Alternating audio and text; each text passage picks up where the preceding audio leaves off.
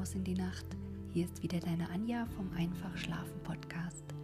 Ich freue mich, dass du wieder mit dabei bist. In der letzten Woche habe ich ja angefangen, den Werder und seine Leiden uns allen ein bisschen näher zu bringen. Und heute gar nicht so viele Worte der Vorrede. Es geht quasi direkt los mit den Erlebnissen des jungen Mannes im Monat Junius. Lass dich überraschen, lehn dich zurück, mach's dir richtig bequem, mummel dich in deine Decke ein. Hab vielleicht noch eine Tasse Tee in der Nähe oder warum nicht auch ein Glas Rotwein. Ganz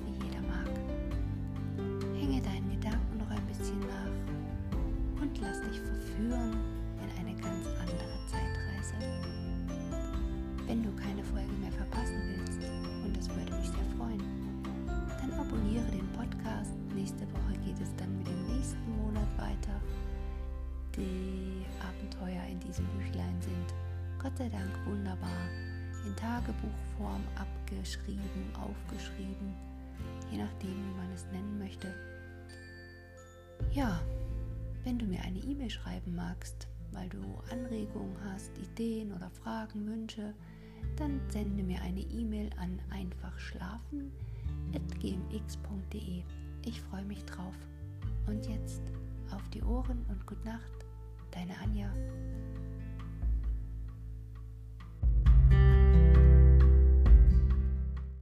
Zweiter Teil. Am 16. Junius. Warum ich dir nicht schreibe, fragst du das? Und bist doch auch der Gelehrten einer?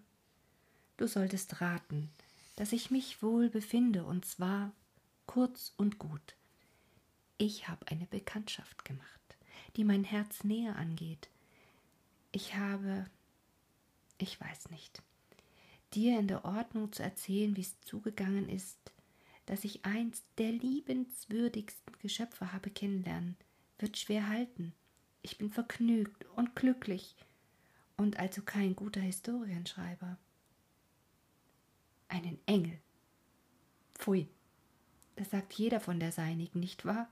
Und doch bin ich nicht imstande, dir zu sagen, wie sie vollkommen ist. Warum sie vollkommen ist. Genug. Sie hat allen meinen Sinn gefangen genommen. So viel Einfalt bei so viel Verstand, so viele Güte bei so viel Festigkeit und die Ruhe der Seele bei dem wahren Leben und der Tätigkeit. Das ist alles garstiges Gewäsch, was ich da von ihr sage. Leidige Abstraktionen, die nicht einen Zug ihrer selbst ausdrücken. Ein andermal. Nein, nicht ein andermal, jetzt gleich will ich's dir erzählen. Tu ich's jetzt nicht, so geschehe es niemals.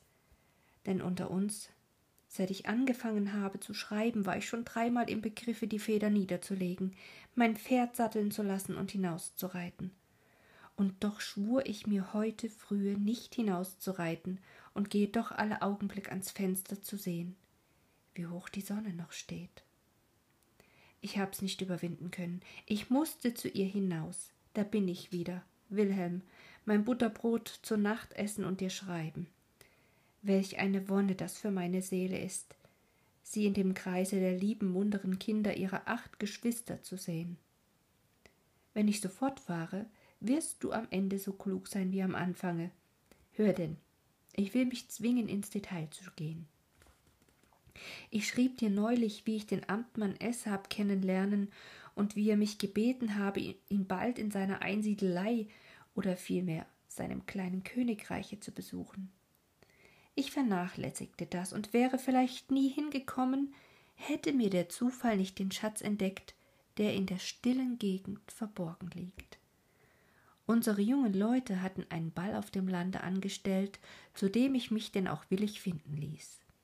Ich bot einem hiesigen, guten, schönen, übrigens unbedeutenden Mädchen die Hand, und es wurde ausgemacht, dass ich eine Kutsche nehmen, mit meiner Tänzerin und ihrer Base nach dem Orte der Lustbarkeit hinausfahren und auf dem Wege Charlotten S. mitnehmen sollte. Sie werden ein schönes Frauenzimmer kennenlernen, sagte meine Gesellschafterin, da wir durch den weiten, ausgehauenen Wald nach dem Jagdhause fuhren. Nehmen Sie sich in Acht, versetzte die Base, dass Sie sich nicht verlieben. Wieso? sagt ich. Sie ist schon vergeben, antwortete jene.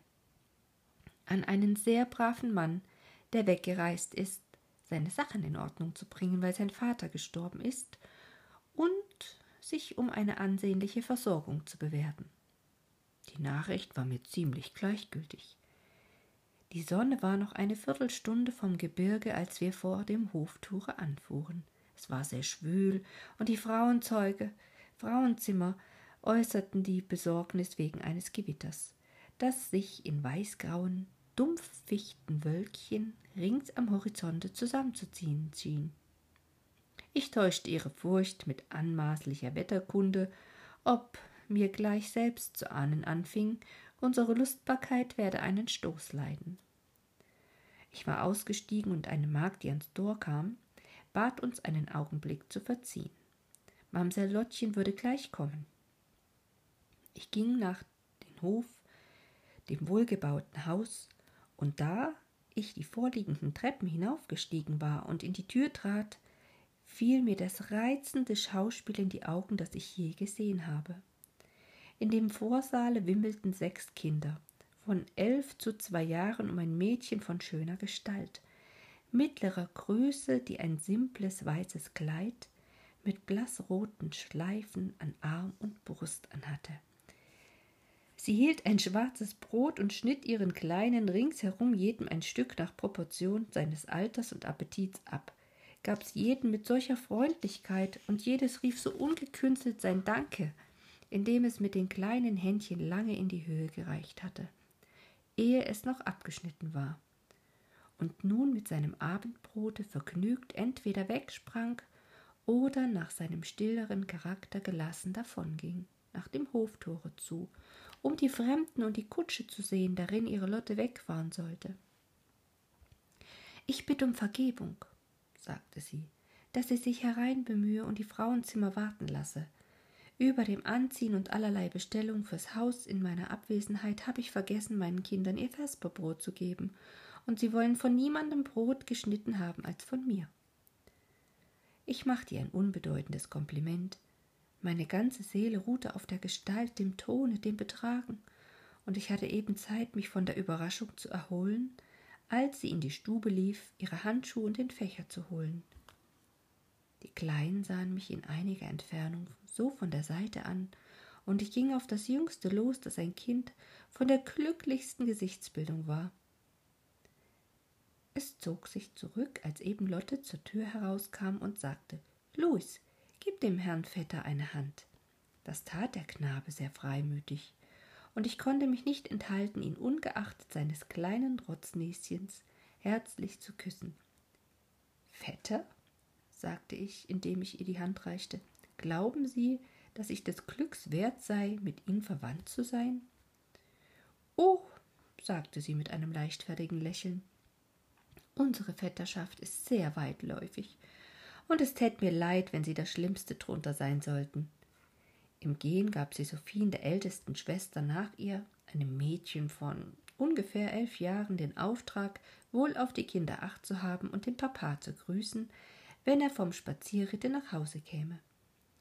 Den Kleinen sagte sie, sie sollten ihrer Schwester Sophie folgen, als wenn sie es selber wäre, das denn auch einige ausdrücklich versprachen.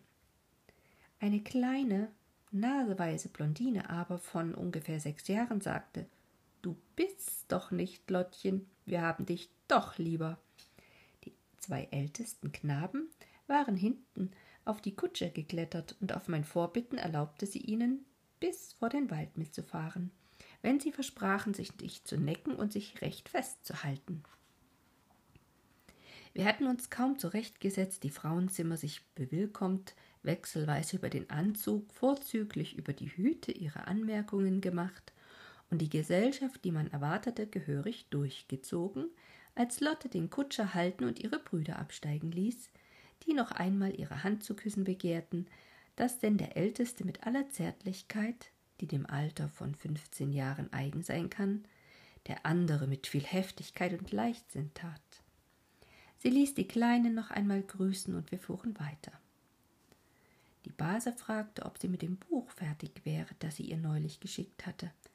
Nein, sagte Lotte, es gefällt mir nicht. Sie können's wiederhaben. Das vorige war auch nicht besser.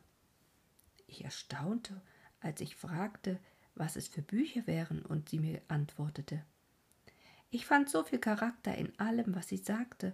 Ich sah mit jedem Wort neue Reize, neue Strahlen des Geistes aus ihren Gesichtszügen hervorbrechen, die sich nach und nach vergnügt zu entfalten schienen, weil sie an mir fühlte, dass ich sie verstand. Wie ich jünger war, sagte sie, liebte ich nichts so sehr als Romane. Weiß Gott, wie wohl mir es war, wenn ich mich sonntags so in ein Eckchen setzen und mit ganzem Herzen an dem Glück und Unstern einer Miss Jenny teilnehmen konnte. Ich leugne auch nicht, dass die Art noch einige Reize für mich hat. Doch da ich so selten an ein Buch komme, so muss es auch recht nach meinem Geschmack sein. Und der Autor ist mir der Liebste, in dem ich meine Welt wiederfinde, bei dem es so zugeht wie um mich und dessen Geschichte mir doch so interessant und herzlich wird als mein eigen häuslich Leben, das freilich kein Paradies, aber doch im Ganzen eine Quelle unsäglicher Glückseligkeit ist. Ich bemühte mich, meine Bewegungen über diese Worte zu verbergen, doch ging freilich nicht weit, denn da ich sie mit solcher Wahrheit am Vorbeigehen vom Landpriester und von Welkfield reden hörte, kam ich ganz außer mich, sagte ihr alles, was ich wusste, und bemerkte erst nach einiger Zeit, da Lotte das Gespräch an die anderen wendete, dass diese die Zeit über mit offenen Augen, als säßen sie nicht da, dagesessen hatten. Die Base sah mich mehr als einmal mit einem spöttischen Näschen an, daran mir aber nichts gelegen war. Das Gespräch fiel aufs Vergnügen am Tanze. Wenn diese Leidenschaft ein Fehler ist, sagte Lotte, so gestehe ich gern Ihnen, ich weiß nichts übers Tanzen. Und wenn ich was im Kopfe habe und mir auf meinem verstimmten Klavier einen Contretanz vortrommle, so ist alles wieder gut. Wie ich mich unter dem Gespräche in den schwarzen Augen weidete, wie die lebendigen Lippen und die frischen, munteren Wangen meine ganze Seele anzogen, wie ich in den herrlichen Sinn ihrer Rede ganz versunken, oft gar die Worte nicht hörte, mit denen sie sich ausdrückte.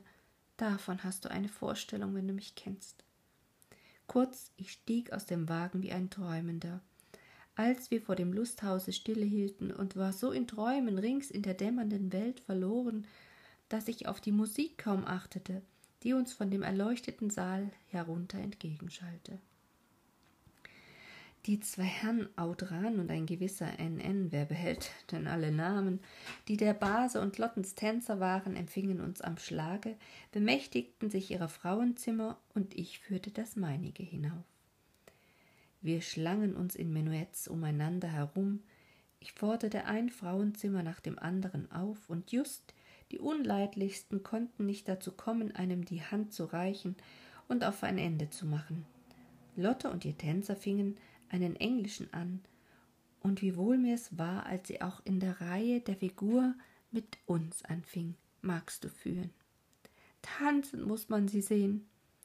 Siehst du, sie ist so mit ganzem Herzen und mit ganzer Seele dabei, ihr ganzer Körper eine Harmonie, so sorglos, so unbefangen, als wenn das eigentlich alles wäre, als wenn sie sonst nichts dächte nichts empfände, und in dem Augenblicke gewiss schwindet alles andere vor ihr. Ich bat sie um den zweiten Kontranz. Sie sagte mir den dritten zu, und mit der liebenswürdigsten Freimütigkeit von der Welt versicherte sie mir, dass sie herzlich gern Deutsch tanze. Es ist hier so Mode, sagte sie, dass jedes Paar, das zusammengehört, beim Deutschen zusammenbleibt und mein Chapeau walzt schlecht und dankt mir's, wenn ich ihm die Arbeit erlasse. Ihr Frauenzimmer kann's auch nicht und mag nicht, und ich habe im Englischen gesehen, dass sie gut walzen. Wenn Sie nun mein sein wollen fürs Deutsche, So gehen Sie und bitten sich's von meinem Herrn aus, und ich will zu Ihrer Dame gehen. Ich gab ihr die Hand darauf, und wir machten aus, dass ihr Tänzer inzwischen meine Tänzerin unterhalten sollte. Nun ging's an, und wir ergetzten uns eine Weile an mannigfaltigen Schlingungen der Arme, mit welchem Reize, mit welcher Flüchtigkeit bewegte sie sich. Und da wir nun gar ans Walzen kamen und wie die Sphären umeinander herumrollten, ging's freilich anfangs weil's die wenigsten können, ein bisschen bunt durcheinander. Wir waren klug und ließen sie austoben, und als die Ungeschicktesten den Plan geräumt hatten, fielen wir ein und hielten mit noch einem Paare mit Autran und seiner Tänzerin wacker aus. Nie ist mir's so leicht vom Fleck gegangen, ich war kein Mensch mehr. Das liebenswürdigste Geschöpf in den Armen zu haben, mit ihr herumzufliegen wie Wetter, dass alles rings umher verging, und Wilhelm, um ehrlich zu sein, tat ich aber doch den Schwur, dass ein Mädchen, das ich liebte, auf das ich Ansprüche hätte, mir nie mit einem anderen walzen sollte als mit mir. Und wenn ich darüber zugrunde gehen müsste. Du verstehst mich. Wir machten einige Touren gehend im Saale, um zu verschnaufen. Dann setzte sie sich und die Orangen, die ich beiseite gebracht hatte, die nun die einzigen noch übrigen waren, taten vortreffliche Wirkung. Nur, dass mir mit jedem Schnittchen, das sie einer unbescheidenen Nachbarin ehrenhalben zuteilte, ein Stich durchs Herz ging. Beim dritten englischen Tanz waren wir das zweite Paar. Wie wir die Reihe durchtanzten und ich weiß Gott mit wie viel Wonne an ihrem Arm und Auge hing, das voll vom wahrsten Ausdruck des offensten, reinsten Vergnügens war, kommen wir an eine Frau, die mir wegen ihrer liebenswürdigen Miene auf einem nicht mehr ganz jungen Gesicht merkwürdig gewesen war. Sie sieht Lotten lächelnd an, hebt einen drohenden Finger auf und nennt den Abend Albert zweimal im Vorbeifliegen mit viel Bedeutung. Wer ist Albert? sagte ich zu Lotten, wenn's nicht vermessen ist, zu verfragen. Sie war im Begriff zu antworten, als wir uns scheiden mussten, um die große Achte zu machen, und mich dünkte einiges Nachdenken auf ihrer Stirn zu sehen, als wir so voreinander vorbeikreuzten. Was soll ich's Ihnen leugnen? sagte sie, indem sie mir die Hand zur Promenade bot. Albert ist ein braver Mensch, dem ich so gut als verlobt bin. Nun war mir das nichts Neues, denn die Mädchen hatten's mir doch auf dem Wege gesagt, und war mir doch so ganz neu, weil ich noch nicht im Verhältnis auf sie, die mir so wenig Augenblicken so wert geworden war, gedacht hatte. Genug. Ich verwirrte mich, vergaß mich und kam zwischen das unrechte Paar hinein, das alles drunter und drüber ging und Lottens ganze Gegenwart und zerrend und ziehend nötig war, um es schnell wieder in Ordnung zu bringen. Der Tanz war noch nicht zu Ende, als die Blitze, die wir schon lange am Horizont leuchten gesehen und die ich immer für Wetterkühlen ausgegeben hatte, viel stärker zu werden anfingen und der Donner die Musik überstimmte. Drei Frauenzimmer liefen aus der Reihe, denen ihre Herren folgten. Die Unordnung wurde allgemein und die Musik hörte auf. Es ist natürlich, wenn uns ein Unglück oder etwas Schreckliches im Vergnügen überrascht, dass es stärkere Eindrücke auf uns macht als sonst, teils wegen des Gegensatzes, der sich so lebhaft empfinden lässt, teils und noch mehr, weil unsere Sinne einmal der Fühlbarkeit geöffnet sind und also desto schneller einen Eindruck annehmen. Diesen Ursachen muss ich die wunderbaren Grimassen zuschreiben, in die ich mehrere Frauenzimmer ausbrechen sah. Die klügste setzte sich in eine Ecke mit dem Rücken gegen das Fenster und hielt die Ohren zu. Eine andere kniete vor ihr und verbarg den Kopf in den ersten Schoß. Eine dritte schob sich zwischen beide hinein und umfasste ihre Schwesterchen mit tausend Tränen. Einige wollten nach Hause, andere, die noch weniger wussten, was sie taten, hatten nicht so viel Besinnungskraft, den Keckheiten unserer jungen Schlucker zu steuern, die sehr beschäftigt zu sein schienen, alle die ängstlichen Gebete, die dem Himmel bestimmt waren, von den Lippen der schönen Bedrängten wegzufangen. Einige unserer Herren hatten sich hinabbegeben, um ein Pfeifchen in Ruhe zu rauchen, und die übrige Gesellschaft schlug es nicht aus, als die Wirtin auf den klugen Einfall kam, uns ein Zimmer anzuweisen, das Läden und Vorhänge hätte. Kaum waren wir da angelangt, als Lotte beschäftigt war, einen Kreis von Stühlen zu stellen, und als sich die Gesellschaft auf ihre Bitte gesetzt hatte, den Vortrag zu einem Spiele zu tun. Ich sah manchen, der in Hoffnung auf ein saftiges Pfand sein Mäulchen spitzte und seine Glieder reckte. Wir spielen Zählens, sagte sie. Nun gebt acht. Ich gehe im, im Kreis herum, von der rechten zur linken, und so zählt ihr auch ringsherum, jeder die Zahl, die an ihn kommt. Und das muss gehen wie ein Lauffeuer, und wer sich stockt oder sich irrt, kriegt eine Ohrfeige, und so bis tausend. Das war nun lustig anzusehen. Sie ging mit ausgestrecktem Arm im Kreis herum. Eins fing der erste an, der Nachbar zwei, drei, der folgende und so fort. Dann fing sie an, geschwinder zu gehen, immer geschwinder. Da versaß einer. Patsch! Eine Ohrfeige. Und über das Gelächter der folgende auch. Patsch und immer geschwinder. Ich selbst kriegte zwei Maulschellen und glaubte mit innigem Vergnügen zu bemerken, dass sie stärker seien, als sie sie den übrigen zuzumessen pflegte. Ein allgemeines Gelächter und Geschwärm endigte das Spiel, ehe noch die tausend ausgezählt waren. Die Vertrautesten zogen einander beiseite, das Gewitter war vorüber, und ich folgte Lotten in den Saal. Unterwegs sagte sie, über die Ohrfeigen haben sie Wetter und alles vergessen. Ich konnte ihr nichts antworten.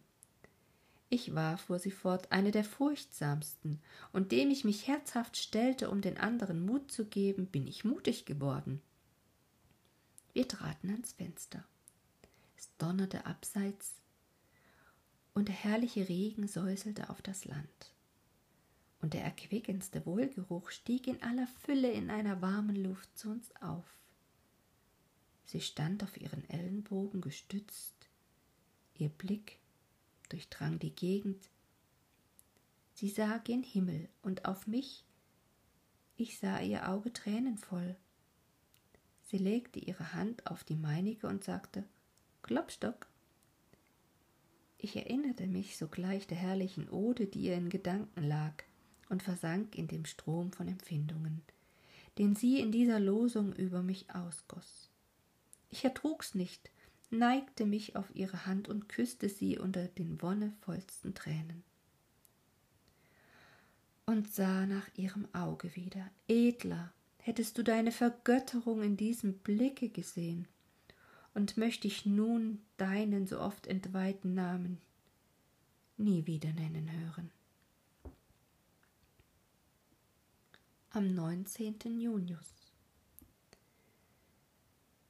Wo ich neulich mit meiner Erzählung geblieben bin, weiß ich nicht mehr. Das weiß ich, dass es zwei Uhr des Nachts war, als ich zu Bette kam, und dass, wenn ich dir hätte vorschwatzen können, statt zu schreiben, ich dich vielleicht bis an den Morgen aufgehalten hätte. Was auf unserer Hereinfahrt vom Ball geschehen ist, habe ich noch nicht erzählt, habe auch heute keinen Tag dazu. Es war der herrlichste Sonnenaufgang der tröpfelnde Wald und das erfrischte Feld umher. Unsere Gesellschafterinnen nickten ein. Sie fragte mich, ob ich nicht auch von der Partie sein wollte. Ihretwegen sollte ich unbekümmert sein. Solange ich diese Augen offen sehe, sagte sie, sagte ich und sah sie fest an. Solange hat's keine Gefahr. Und wir beide haben ausgehalten bis an ihr Tor da ihr die Magd leise aufmachte und auf ihr Fragen versicherte, dass Vater und Kleine wohl auf seien und alle noch schliefen. Da verließ ich sie mit der Bitte, sie selbigen Tags noch sehen zu dürfen. Sie gestand's mir zu, und ich bin gekommen. Und seit der Zeit können Sonne, Mond und Sterne geruhig ihre Wirtschaft treiben ich weiß weder, dass Tag noch Nacht ist, und die ganze Welt verliert sich um mich her. Am 21. Junius Ich lebe so glückliche Tage, wie sie Gott seinen Heiligen ausspart. Und mit mir mag werden, was will, so darf ich nicht sagen, dass ich die Freuden, die reinsten Freuden des Lebens nicht genossen habe. Du kennst mein Wahlheim. Dort bin ich völlig etabliert, von dort habe ich nur eine halbe Stunde zu lotten, dort fühle ich mich selbst und alles Glück, das dem Mensch gegeben ist. Hätt ich gedacht, als ich mir Walheim zum Zweck meiner Spaziergänge wählte, dass es so nah am Himmel läge? Wie oft habe ich das Jagdhaus, das nun alle meine Wünsche einschließt, auf meinen weiten Wanderungen bald vom Berge, bald von der Ebene über dem Fluss gesehen. Lieber Wilhelm, ich habe allerlei nachgedacht über die Begier im Menschen, sich auszubreiten, neue Entdeckungen zu machen, herumzuschweifen und dann wieder über den inneren Trieb, sich der Einschränkung willig zu geben, in dem Gleis der Gewohnheit so hinzufahren und sich weder um rechts noch um links zu bekümmern.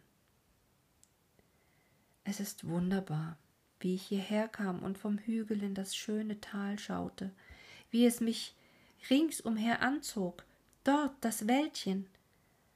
Ach, könntest du dich in seine Schatten mischen. Dort die Spitze des Berges. Ach, könntest du von da in die weite Gegend herüberschauen. Die ineinander geketteten Hügel und vertraulichen Täler. Oh, könnt ich mich in ihnen verlieren. Ich eilte hin und kehrte zurück und hatte nichts gefunden, was ich hoffte. Oh, es mit der Ferne wie mit der Zukunft ein großes, dämmerndes Ganze ruht vor unserer Seele, unsere Empfindung verschwimmt darin wie unser Auge. Und wir sehen uns, ach, unser ganzes Wesen hinzugeben, uns mit aller Wonne eines einzigen großen, herrlichen Gefühls ausfüllen zu lassen. Und ach, wenn wir hinzueilen, wenn das Dorf nun hier wird ist alles vor wie nach und wir stehen in unserer Armut, in unserer Eingeschränktheit und unsere Seele lechzt nach entschlüpftem Labsale. So sehnt sich der unruhigste Vagabund zuletzt wieder nach seinem Vaterlande und findet in seiner Hütte, in der Brust seiner Gattin, in dem Kreise seiner Kinder, in den Geschäften zu ihrer Erhaltung die Wonne, die er in der weiten Welt vergebens suchte. Wenn ich des Morgens mit Sonnenaufgange hinausgehe nach meinem Wahlheim und dort im Wirtsgarten mir meine Zuckererbsen selbst pflücke, mich hinsetze, sie abfände und dazwischen in meinem Homer lese, wenn ich in der kleinen Küche mir einen Topf wähle, mir Butter aussteche, Schoten ans Feuer stelle, zudecke und mich dazusetze, sie manchmal umzuschütteln, da fühle ich mich so lebhaft wie die übermütigen Freier der Penelope, Ochsen und Schla Schweine schlachten, zerlegen und braten. Es ist nichts, das mich so mit einer stillen, wahren Empfindung ausfüllte, als die Züge patriarchalischem Lebens, die ich, Gott sei Dank, ohne Affektation in meiner Lebensart verweben kann. Wie wohl ist mir's, dass mein Herz die simple, harmlose Wonne des Menschen fühlen kann, der ein Krauthaupt auf seinem Tisch bringt, das er selbst gezogen und nun nicht den Kohl allein, sondern all die guten Tage, den schönen Morgen, da er ihn pflanzte, die lieblichen Abende, da er ihn begoß und da er an dem fortschreitenden Wachstum seine Freude hatte. Alle in einem Augenblicke wieder mit genießt. am 29. Junius. Vorgestern kam der Medikus hier aus der Stadt hinaus zum Amtmann und fand mich auf der Erde unter Lottens Kindern, wie einige auf mir herumkrabbelten, andere mich neckten und wie ich sie kitzelte und ein großes Geschrei mit ihnen erregte. Der Doktor, der eine sehr dogmatische Drahtpuppe ist, unterm Reden seiner Manschetten, in Falten legt und einen Kräusel ohne Enden herauszupft, fand dies unter der Würde eines gescheiten Menschen. Das merkte ich an seiner Nase. Ich ließ mich aber ihn nicht stören, ließ ihn seine sehr vernünftigen Sachen abhandeln und baute den Kindern ihre Kartenhäuser wieder, die sie zerschlagen hatten. Auch ging er darauf in der Stadt herum und beklagte, des Amtmanns Kinder wären schon so ungezogen genug, der Wärter verderbe sie nun völlig. Ja, lieber Wilhelm, meinem Herzen sind die Kinder am nächsten auf der Erde. Wenn ich ihnen zusehe und in dem kleinen Dingen die Keime aller Tugenden, aller Kräfte sehe, die sie einmal so nötig brauchen werden, wenn ich in dem Eigensinne künftige Standhaftigkeit und Festigkeit des Charakters, in dem Mutwillen, guten Humor und Leichtigkeit über die Gefahren der Welt hinauszuschlüpfen erblicke, alles so unverdorben, so ganz immer, immer wiederhole ich dann die goldenen Worte des Lehrers der Menschen. Wenn ihr nicht werdet wie eines von diesen. Und nun, mein Bester, Sie, die unseresgleichen sind, die wir als unsere Muster ansehen sollten, behandeln wir als Untertanen. Sie sollen keinen Willen haben. Haben wir denn keinen? Und wo liegt das Vorrecht? Weil wir älter sind und gescheiter? Guter Gott, von deinem Himmel. Alle Kinder siehst du und junge Kinder und nichts weiter. Und an welchen du mehr Freude hast, das hat dein Sohn schon lange verkündigt aber sie glauben an ihn und hören nicht. Das ist auch was Altes. Und bilden ihre Kinder nach sich und Adieu, Wilhelm. Ich mag darüber nicht weiter radotieren.